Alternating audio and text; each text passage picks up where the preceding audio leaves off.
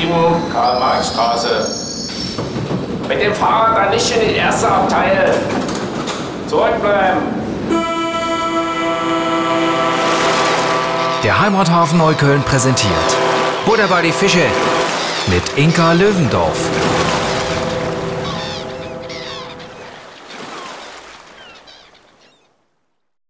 Herzlich willkommen, meine lieben Damen und Herren, Zuhörer draußen am Erdtor.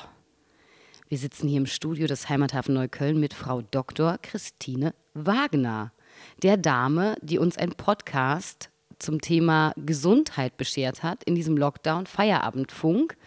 Ein wunderschönes, wichtiges, finde ich, äh, Fünkchen in diesem Irrweg von, was soll ich tun, was ist mit den Masken, welche muss ich jetzt haben, wohin tue ich die überhaupt, wenn ich die nicht mehr brauche, wie geht es eigentlich anderen Menschen.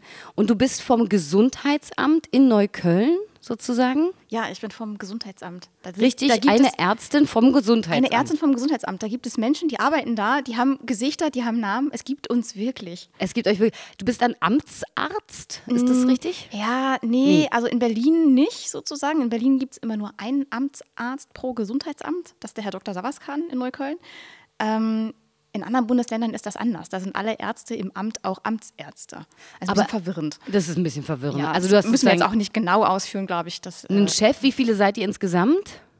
Oh, also in der Hochzeit hatten wir im Pandemiestab 230 Mitarbeiter. Wow, aber nicht alles Ärzte. Nee, nicht alles nee, Ärzte. Nee, nee. Also Gesundheitsamtsärzte sind für mich sowas, da wurde man hinmalträtiert mit der Schule, ähm, wenn man dann Läuse hatte und dann kroch da aus der Wand heraus so eine bleiche Gestalt, die seit 45 Jahren gefühlt keine Patienten mehr gesehen hat, gerne mit Fahne, zittrigen Fingern und popelte dann in deinen Haaren rum, wie schon dein Hausarzt davor, um dann zu sagen, äh, Läuse, ja, kann ich in eine Schule gehen, äh, für zwei Wochen oder so, ungefähr. Also das Ganze gab es auch noch vom Zahnarzt und das Ganze gab es dann auch noch später, als dann äh, ich weiß gar nicht mehr, was hatten wir da, Tuberkulose, irgendein Tuberkulosefall oder Verdachtsfall in der Schule. Also das waren immer so die Momente des Grauens, weil man auf etwas traf, das sich sonst nicht begegnete und von dem man auch gar nichts wusste und man so das Gefühl hatte, boah, hier ist Steinzeit. Ist das immer noch so? Ja, ist kaum zu glauben, aber das hat sich wirklich gewandelt. Das ist doch schön. Also man, man, man sieht es nicht, ist richtig. Also das Gesundheitsamt, was ist das? Ne? Ja, man, man, weiß hat keinen Kontakt dazu. Genau. Ne? Wieso auch, ne? Und ähm, äh, nee, es hat sich gewandelt. Deswegen haben wir auch einen Film gemacht, tatsächlich über das Gesundheitsamt, über die verschiedenen Abteilungen und haben echte Mitarbeiter gezeigt, die aus ah. ihrem Alltag erzählen. Unglaublich, ja. Ich finde es so eine tolle Idee, dass ihr mal auf die Leute zugeht und euch zeigt. Und ich meine, man muss auch sagen, du bist eine sehr junge, sehr gut aussehende Frau, die absolut sich nicht mit der weißen Wandfarbe hier im äh, Heimathafenstudio deckt. Das heißt, ich kann es nur bestätigen, was du sagst. Ja, ich, ich habe aber auch Glück, ich bin nicht die, die Läuse sucht. Ne? Ja, du meinst, da wird man dann irgendwann so steingrau. Ich, ich also, habe diesen Läuseauftrag. Ich glaube, wir suchen keine Läuse mehr. Vielleicht ist das der Punkt, dass wir diese Leute losgeworden sind über die Jahre. Sehr gut. Also du hast, äh, ihr seid aufgeblüht sozusagen und verjüngt und dann kam die Pandemie. Was ist da mit euch passiert? wir sind aufgeblüht und verjüngt. Wir hatten also vor der Pandemie auch Fachbereiche. Ne? Mhm. Tatsächlich sind wir für die gesamte Bevölkerung ja zuständig, also von Säuglingen sozusagen, mit, äh, dass die Familien begrüßt werden und einen Begrüßungsbesuch und geschenkt bekommen sozusagen, über die äh, Kita- und Schulreihenuntersuchungen, die Zahnuntersuchung. Das fand ich selber ganz interessant. Das habe ich in unserem eigenen Film gelernt von den Zahnärzten, dass tatsächlich unsere Zahnärzte jeden, jedes Kind einmal pro Jahr sehen. Jeden Zahnstatus in ganz Neukölln. Das ist doch irre. Das ist irre, oder? Also das, die für ein Wissen haben. Äh, wie viele Zähne das sein müssen, wenn man das mal hochrechnet. Ja. Ne? Wenn so ein Kind irgendwie, wie viel. Ja, genau. Kann ich äh, überhaupt gar nicht, fange ich gar nicht erst an. Fangen wir also, gar nicht an, ne? Das, das ist irgendwie. Das geht, also es geht über die zehn Finger hinaus, auf jeden Fall. auf jeden Fall. Da komme ich gar nicht mit. Möchte ich gar nicht, also wirklich Wahnsinn. Ja, genau. das ist interessant, ne? Denkt man sich ja öfter, finde ich, wenn man so mit Ärzten sich unterhält, dass man sich denkt, ach, wie lustig, die haben so eine ganz andere Perspektive und Blick auf die Menschheit, weil sie natürlich ein Wissen haben, was so Ottilie Normalverbraucherin wie ich gar nicht hat. Was war denn dein Blick in der Pandemie auf die Menschen hier im Bezirk? Hat sich der gewandelt oder war der anders als jetzt vielleicht der Durchschnittsblick? Tja, gute Frage.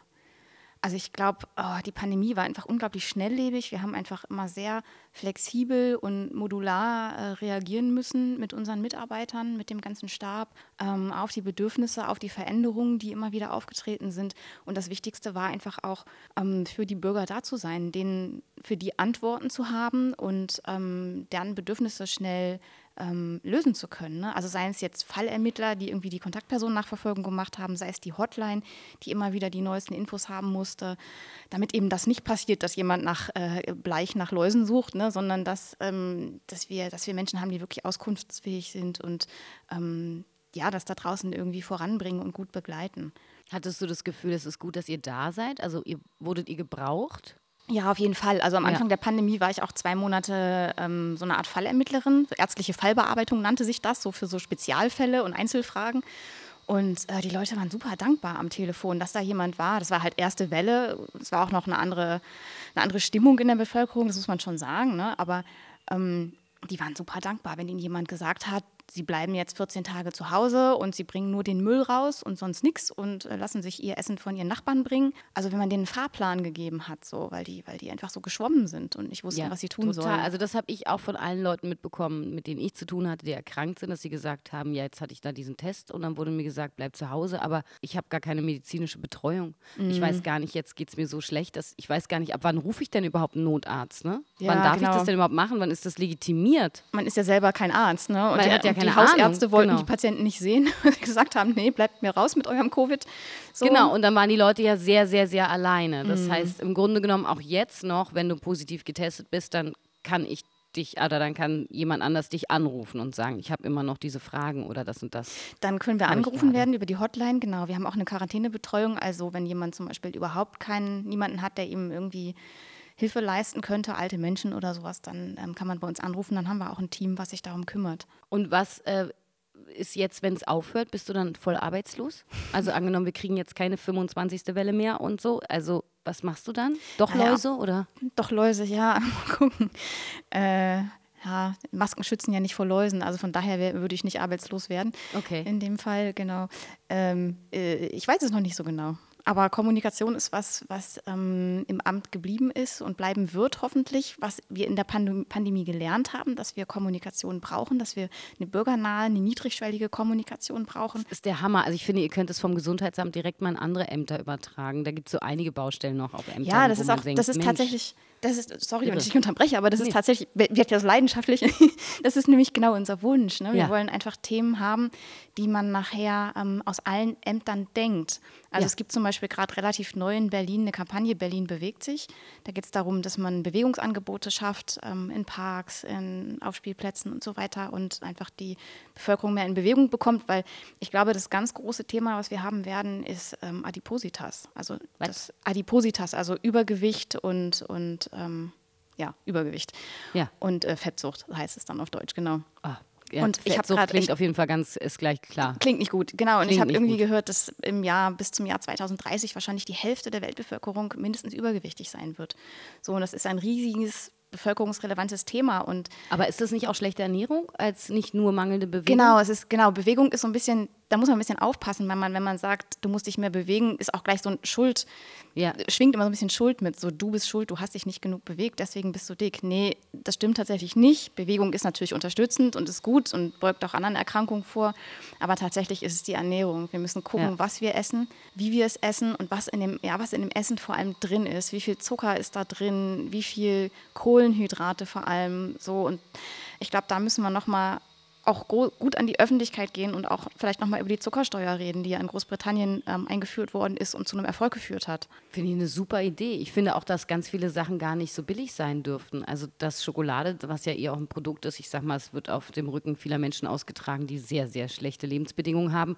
Dass die überhaupt nur 99 Cent teilweise kostet, ist mir ein totales Rätsel. Also das ist ja, ja ungefähr so wie ein schlimmes, äh, aus Kinderhand genähtes T-Shirt. Also ne, da könnte man auch nochmal anfangen zu überlegen, was ist eigentlich, ne, muss man Coca-Cola trinken? Die ganze Zeit? Sollte man dieses Unternehmen überhaupt unterstützen? Oder ist nicht Leitungswasser eigentlich eine feine Sache? Also, ja, Gesundheit ist eben auch eine Frage des Einkommens. Ne? Ja, und der Bildung. Und ich meine, da kann mhm. natürlich eine Schule auch nochmal nachhaken. Ich bin jetzt nicht unbedingt für Kochkurse, weil die sind sehr malträtierend natürlich, aber so eine allgemeine, also über mal, ich sag mal, über diese wirklich unattraktive Ernährungs- Pyramide hinaus, was ja dann so das Maximum war, wo sich die Schule in meiner Kindheit zumindest eingemischt hat in die Ernährung.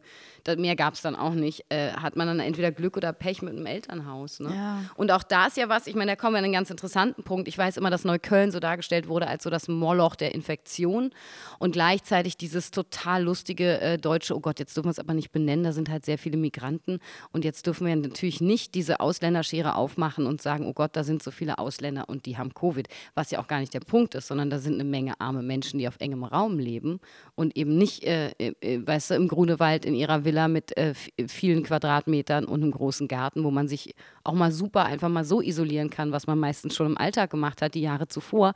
So, das geht natürlich dann nicht. Und ich weiß, dass dieses ganze Thema mich unglaublich geärgert hat. Es wurde so mit es wurde mit Spitzenhandschuhen angefasst, es wurde fast versucht zu umschiffen und gleichzeitig gab es aber immer so diesen Schandfleck Neukölln und ich frage mich so, was eure Haltung dahinter war oder deine auch ganz speziell.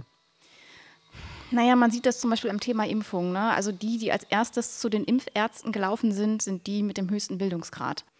Und die anderen, die weniger Bildung erfahren haben in ihrem Leben, die vielleicht prekär arbeiten und leben, das sind eher diejenigen, die schwerer zu erreichen sind. Und die sind beratungsintensiver. Und ähm, Neukölln ist kein, kein Moloch in dem Sinne, sondern Neukölln ist einfach sehr verdichtetes Leben auf engem Raum und ähm, viele Menschen, die ähm, nochmal einen besonderen Zugang brauchen und eine besondere Beratung brauchen und besondere Multiplikatoren brauchen. Und das kostet Zeit. Das kostet Zeit, das kostet Geld und ähm, wir wissen, wie wir auf diese Menschen zugehen können. Wir wissen, wir kennen unsere Kanäle, wir kennen unsere Multiplikatoren, aber wir brauchen eben diese beiden Aspekte, Zeit und Geld. Wir hatten ja auch diese Schwerpunktimpfungen im Bezirk und ähm, haben uns auch nicht in, entschieden, jetzt zu sagen, es ist eine Brennpunktimpfung und wir gehen irgendwo hin, wo besonders viele Migranten wohnen. Das finden wir ganz schrecklich. Wir haben einfach geschaut, wo sind wirklich die Inzidenzen am höchsten. Und da haben wir dann geimpft und haben die Menschen entsprechend zugelassen. Habt ihr eigentlich Leute, die äh, über Deutsch hinaus noch anderen Sprachen mächtig sind? Weil meist, meistens ist das ja auch einfach eine Sprachbarriere, oder? Genau, manchmal ist es eine Sprachbarriere. Wir haben ähm, vom Bezirk tatsächlich ein interkulturelles Aufklärungsteam äh, seit der Pandemie. Das sind sechs Personen, die sprechen 13 Sprachen fließend und die begleiten uns bei unseren Einsätzen immer und ähm, können einfach auch, haben einfach einen besseren Zugang auch zu Menschen, die vielleicht nicht meinem Kulturkreis entspringen. Was war denn so die größte Mehr, die dir begegnet ist, so, wo, dacht, wo du dachtest, ey, das stimmt einfach nicht? Warum kursiert es immer noch? Naja, das sind immer so Verschwörungstheorien, von denen ich denke, das kann doch jetzt echt nicht mehr sein, dass die Leute echt noch glauben, dass man äh, unfruchtbar wird von so einer Impfung. Also Oh, da, da, könnte ich mich, das ärgert mich dann irgendwie ja. und ich denke, das kann doch nicht wahr sein, dass ihr das wirklich immer noch glaubt. So. Und dass also wir euch irgendwie Chips ich aber nicht implantieren. Gedacht. Genau, also so. Chip implantieren kenne ich und ferngesteuert werden und so. Genau. Die Nummer kenne ich natürlich. Und äh, achso, unfruchtbar kannte ich noch nicht. Unfruchtbar auch, genau. Ja, Wer streut so. das dann? Wo kommt das her? Das finde ich total spannend. Ich, von den Frauen selber? Also aus einer schlechten ich, Erfahrung ich heraus? Ich glaube, oder? das kommt von, von Medien, die wir nicht konsumieren. Okay, verstehe. Ja, naja, hält meine, sich dann hält sich dann hartnäckig. Ne? Absolut. Es gibt sehr, sehr verbreitete äh, Felder, in denen dann ganz klar gesagt wird in Pakistan von Hardlinern, ne, Wahhabiten, die dann sagen, nee. Ja, es gibt ja auch Länder, die wir zum Beispiel gar nicht, nicht impfen gegen, wollen. Genau, ne? wir wollen nicht gegen Polio impfen. Das ist ja. ganz schlecht für euch, wo man sich echt denkt, also genau. jeder, der einmal getroffen hat mit Kinderlähmung, weiß, wie dankbar wir sein können, dass wir das haben. Und denen wird das halt als mehr aus erzählt, ne? das ist das schlimme Gift aus dem Westen und so. Und äh, genau, lass die Finger davon. Das ist natürlich genau, was du sagst. Das hat viel mit Aufklärung und Bildung zu tun, als viel weniger mit Religion. Religion ist dann so ein bisschen das Mittel zum Zweck. Ne? Mhm. Aber das ist natürlich total spannend, weil ich glaube, dass wir überhaupt nicht mit Spitzenhandschuhen herangehen müssen, sondern eher den Punkt benennen, den du gerade benannt hast. Der ist ja super wichtig. Die Leute mit dem höheren Bildungsstand sind sofort da gewesen und bereit zum Impfen. Mhm. So. Und was ist dann passiert? Das frage ich mich noch aus medizinischer Sicht.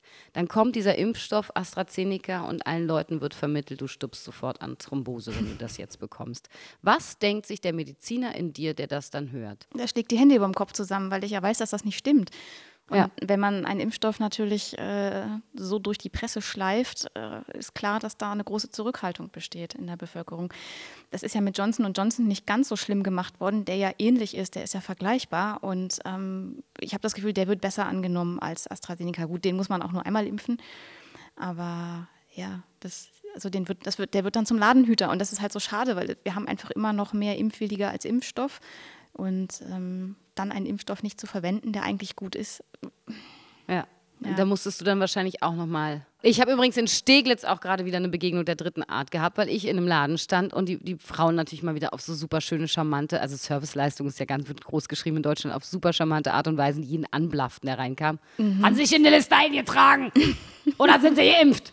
Wie bitte? Ja, sind sie geimpft? Was haben sie nachher nicht verstanden? ich dachte schon so, oh, es läuft ja prima. Ich verstehe, dass die Fragen nerven, wenn man so einen Laden hat, aber so ein Funken Freundlichkeit kann echt Wunder bewirken. Aber da ist ja der Berliner total resistent gegen. Und dann meinte ich so ein bisschen, aber Entschuldigung, jeder Mensch, der hier über 70 reinstapft, der ist doch sowieso schon geimpft. Und dann hat die mir aus dem Nähkästchen erzählt, das war wirklich irre. Ich dachte, ich falle vom Glauben ab, ne? Von wegen, das machen die nicht und die lassen sich nicht äh, hier, die wollen noch ein paar schöne Jahre haben und davon wird man ja krank und so. Also genau das, was du gerade erzählt hast. Mhm. Und ich dachte wirklich, es kann alles nicht wahr sein, da gehen unsere Kinder nicht zur Schule. Genau. Und die Älteren sagen, ich lasse mich doch nicht impfen. Ja. Das macht ja blöde. Genau. So. Wir wollen sie schützen und sie wollen das gar nicht geschützt ist, werden. Sie wollen gar nicht geschützt werden. Das war wieder so, wo ich dachte, ach herrlich, darüber redet ja auch gar keiner. Ist ja wieder mal interessant, ne? Und das ist halt schwierig auch fürs Gesundheitsamt. Ne? Die Bevölkerung ist einfach so heterogen und dafür Konzepte zu entwickeln, Kampagnen zu entwickeln, ist einfach ist schwierig, aber macht Spaß. Ist eine Herausforderung. Ja, ja, klar. Also das stelle ich mir total, genau, das stelle ich mir total schwierig vor. Also ich bin sowieso, also erstmal davon total überzeugt, dass der Ansatz, den ihr da geht, der richtige ist. Ein Podcast, ein Film, auf die Leute zugehen, rausgehen, also auch aus diesem Gebäudeamt mal rausgehen. Ne? Mhm und dies, diese Hemmschwelle abbauen von Menschen wie mir, die sich denken, oh Gott, da leben die Motten. Also wenn ich es irgendwie umschiffen kann, gehe ich sowieso nicht zum Arzt, aber zum Gesundheitsamt gehe ich auf gar keinen Fall, verstehst du so. Also und was sagst du, was sagst du denn jetzt so zu dem ganzen hm, Thema Intensivbetten und Betrug und alles falsch abgewickelt und so. Ist das was, was womit ihr jetzt auch noch auseinander, äh, euch auseinandersetzen müsst, also was euch begegnet? Das ist was, was uns eher peripher begegnet. Okay. Da, genau. Also wir haben uns natürlich immer die Zahlen angeschaut, wie viele freie Betten haben wir noch, wie viel Prozent sind belegt. Ähm, das war ein wichtiger Parameter für uns, aber was da jetzt intern in den Krankenhäusern gelaufen ist, wer da jetzt wo ich Geld gemacht hat. Wer womit Geld gemacht hat, habe ich persönlich jetzt nicht so verfolgt, muss ich sagen.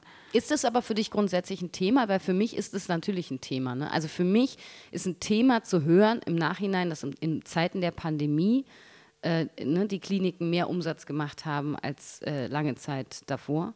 Mhm. Für mich ist mhm. das ein Thema, neulich wieder zu lesen, dass in Krebsvorsorge für Kinder wenig investiert wird, weil das einfach nicht lukrativ ist als Geschäft. Mhm. Und für mich ist das ganze Ding überhaupt ein Thema, wie das sein kann, dass sozusagen medizinische Versorgung ein, ein GmbH-Geschäftsmodell ist. Ja, ich bin ja auch für die Versicherung für alle, die Bürgerversicherung letztendlich zum Beispiel.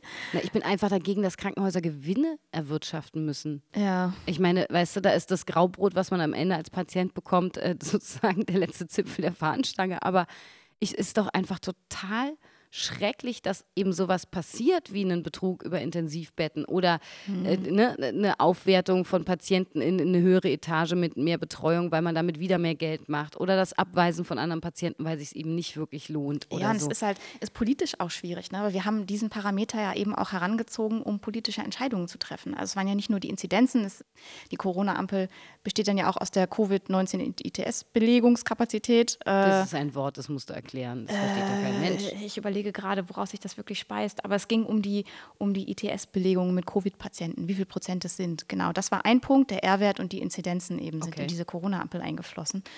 Und, ähm, und da ist es dann natürlich schwierig, wenn an der Stelle die Krankenhäuser da ihre Zahlen ähm, frisiert haben, sozusagen, um Profit zu machen. Und wir nutzen das politisch, um ähm, Entscheidungen zu treffen und unsere Kinder gegebenenfalls eben nicht in die Schule zu schicken, weil irgendwelche Corona-Ampeln in irgendwelchen Farben leuchten. Ja.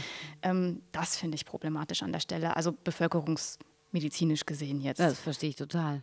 Also da fließt da, da ist ja auch sehr viel Vertrauen, was sozusagen den Berg runterfließt oder mm. den Bach und dann nie wieder zurückkommen wird. Ja. Also weißt du, das ist so ein bisschen dramatisch, finde ich, am Ende, wenn man sich überlegt, worum geht es hier überhaupt? Ne? Wir sind ja ein ziemlich, sagen wir ja auch gerne, reiches Land. Uns geht es ja grundsätzlich nicht schlecht. Ich finde, man hat ja auch total in dieser Pandemie gesehen, wer sowieso schon medizinisch nicht besonders gut aufgestellt war. Mhm. Und da können wir uns irgendwie glücklich schätzen, dass wir dann doch ein medizinisches System haben, was sehr gut funktioniert mhm. seit Jahren und Jahrzehnten und äh, Dank nochmal an Herrn Bismarck und so. Aber ey, das hat mich wirklich schockiert zu sehen, dass das Ganze immer noch fußt auf einem kapitalistischen Grundgedanken. Oder was heißt immer noch, immer mehr fußt auf einem kapitalistischen Grundgedanken. Das macht mich richtig böse, weil ich dann denke, wohin soll denn diese Reise gehen? Hast du dann einen Gegenentwurf? Ja, ich würde, ich würde sagen, die Bürgerversicherung für alle. Also das, was ich eben schon angedeutet Ja, habe. Also dass das es genau? auch keine, keine, keine Kassen und keine Privatpatienten mehr gibt, sondern nur noch eine Versicherung für alle. Ja. Ähm, ich glaube, da ist dann einfach auch gerechter verteilt, Gesundheit und Krankheit der ähm, Bürger. Da wird es aber dann interessant, ne? weil du weißt, du kannst den Leuten gerne zusätzlich was geben, aber die, die schon eine Menge haben und auch ungern den Hals voll kriegen, denen darfst du nichts wegnehmen. Also, ne, weil da kommen wir wieder an den Punkt äh, Umweltbewegung etc. pp. Da hat ja jeder immer grundsätzlich Bock drauf, solange es ihn selber nicht tangiert. Ne? Flüchtlinge sind herzlich willkommen, nur nicht in meinem Haus.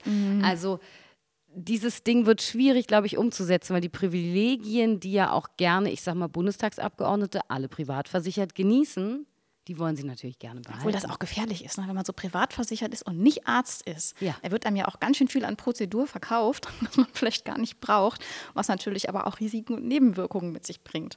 Also eigentlich, also so sehr zu empfehlen ist so eine Privatversicherung eigentlich nicht für jemanden, der nicht Arzt ist.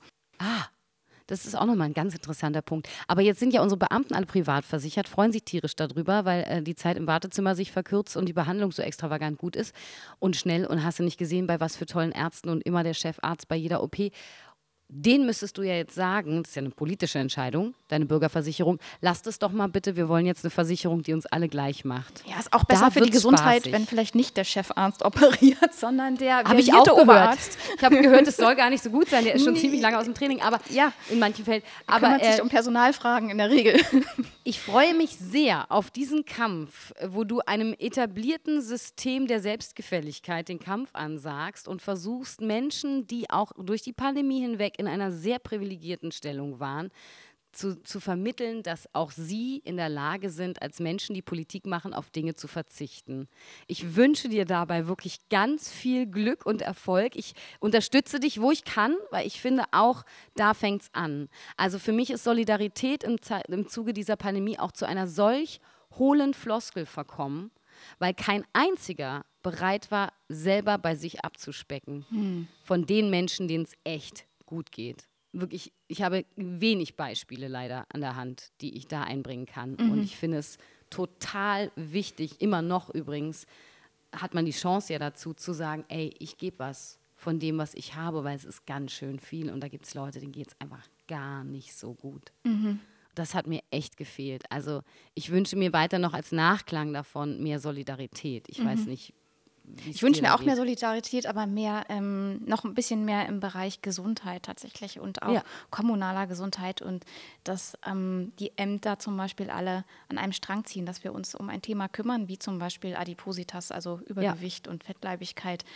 Ähm, und dass man das aus vielen verschiedenen Ämtern heraus denkt. Also zum Beispiel, was kann das Straßen- und Grünflächenamt dazu beitragen, dass wir diese Erkrankungen irgendwie weniger Super. haben Und werden nicht in sagen, das ist Zukunft. nicht meine Baustelle. Ne? Und Genau. vor allem auch so wie du jetzt mit dem Podcast oder dem Film oder mit dem Rausgehen zu den Leuten ins Handeln kommen. Weil Solidarität bleibt auch nur eine Floskel, wenn man allein darüber redet, aber dem Ganzen ja gar keine Taten folgen. Mhm. Und man visuell auch nichts hinkriegt, wo die Leute das Gefühl haben, oh, da passiert was. Ne? Das Mhm. finde ich halt auch noch so extrem bedauernswert, dass, dass ich das Gefühl habe, wir leben in einer Gesellschaft, wo alle mal sagen, ja, ja, ist wichtig, ist wichtig, aber eigentlich keiner ins Handeln kommt. So. Richtig. Vielen Dank nochmal dafür, dass du das getan hast, dass du diesen Podcast bereitgestellt hast in einer super Offenheit, finde ich, allen möglichen Themen gegenüber. Ich fand es wirklich wahnsinnig schön. Auch nochmal einen herzlichen Dank an deinen Kollegen äh, Serdal und äh, Serkan, Entschuldigung. Und äh, ich finde es echt, ich wünsche mir mehr von deiner Sorte. Vielen Dank für die Einladung. Hat mir viel Spaß gemacht. Das freut mich doch sehr. Und wir sehen uns bald Wir sehen uns bald zum Auf nächsten Amt. Thema. Auf dem Amt, genau. zum nächsten Thema. Was wäre dein nächstes äh, Thema, worüber du gerne noch reden möchtest? ähm, Neukölln ist smarter. Darüber würde ich total gern reden. Oh, ist ein super Thema. Wir sehen uns wieder. Bis zum nächsten Mal. Neukölln ist smarter. Ist ja eh schon smart. Smarter am Smart Sense. Aber mit zwei S bitte beim Ist. Bei, ach, mit zwei S? Ich werde wahnsinnig. Also, Verrückt, oder? Also ich drehe Welche durch. Idee? Ist auch noch mit Rechtschreibung hier, Leute. Ich werde wahnsinnig. Ich freue mich sehr auf ein nächstes Mal, auf ein weiteres Mal mit Frau Christine Wagner, Dr. Dr. Dr. Dr. Nee, nur vergessen. nur einer. Und, äh, und der ist echt, nehme ich an. Der ist echt, ja, Ach, bis durch. jemand die Fehler findet. Auch das ist genau, auch das ja heutzutage vom Aussterben bedroht. Ich bin ja Es nicht hat in der mir wirklich Politik. sehr viel Freude bereitet und ich wünsche dir einen wunderschönen, äh, erfolgreichen Tag heute und äh, allen Zuhörern und Zuhörerinnen einen wunderschönen Sommer. Bis bald. Tschüss. Buddha bei die Fische. Vom Heimathafen Neukölln. Es ist also ein Stück Inventar dieser Stadt, ein Stück äh, der geistigen und seelischen Infrastruktur. Uns gibt's überall da, wo es Podcasts gibt.